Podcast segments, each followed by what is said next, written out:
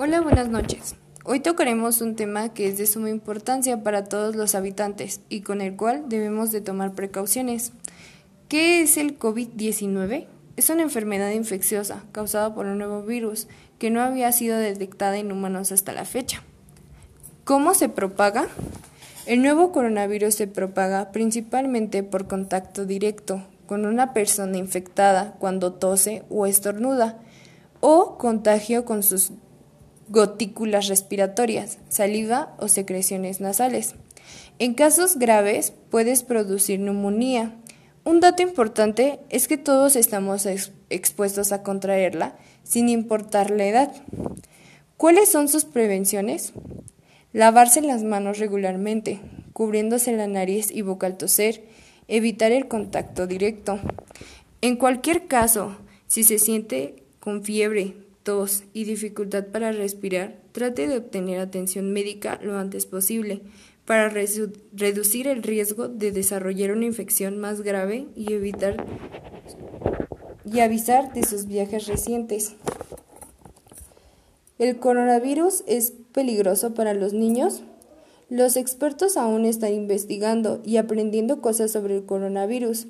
Hay muchos menos casos del virus en niños. La mayoría de ellos contrajeron la infección de alguien con quien vivían o de un miembro de la familia.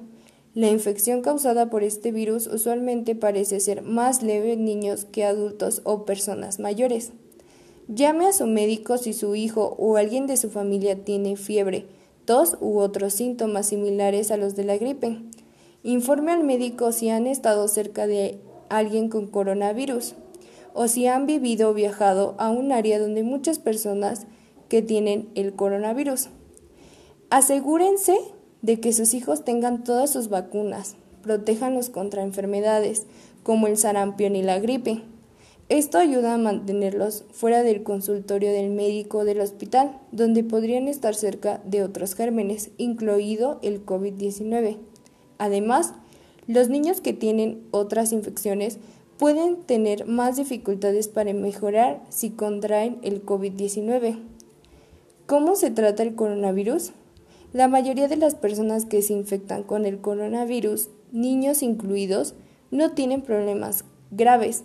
La mayoría mejora con un descanso y bebiendo líquidos, pero es importante mantener a los niños con COVID-19 alejados de otras personas que pueden tener más dificultades con el virus.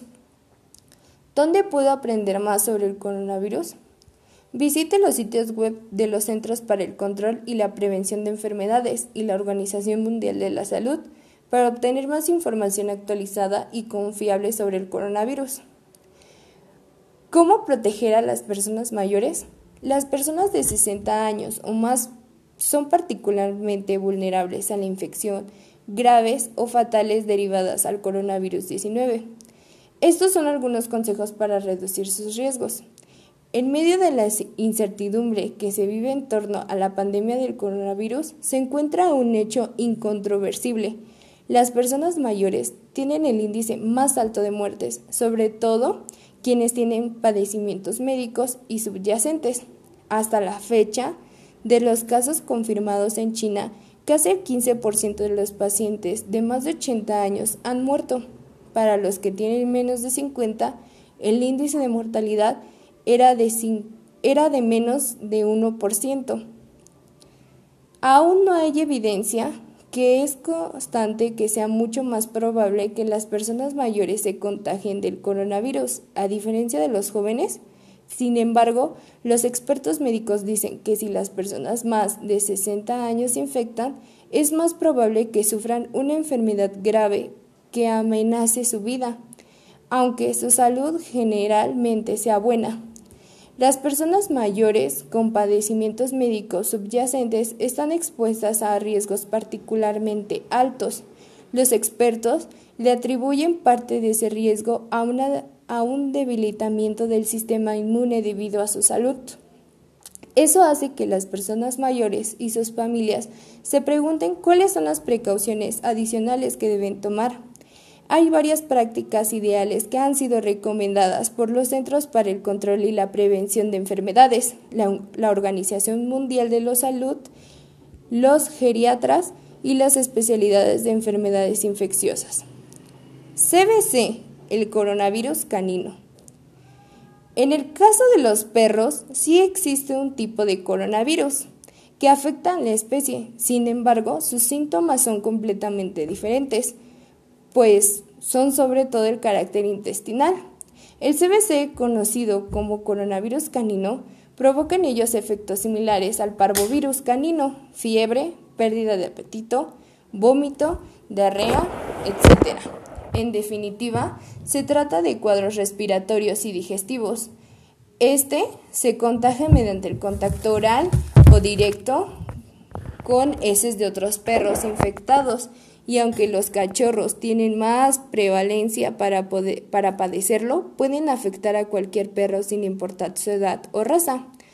El mejor tratamiento para el mismo es la prevención mediante la higiene, ya que no existe una vacuna para combatir el CBC como tratamiento ante la posible deshidratación del animal. Se aconseja dar fluidos o suero. Además, puedes administrarse antivirales y antibióticos alternativos. Su uso y, estimular, y estimulantes de apetito. Esperemos que esta información les sea de utilidad y una recomendación. No salgan de casa y en caso de ser necesario, sigan las indicaciones para hacerlo de una manera segura para ustedes y los suyos. Buenas noches.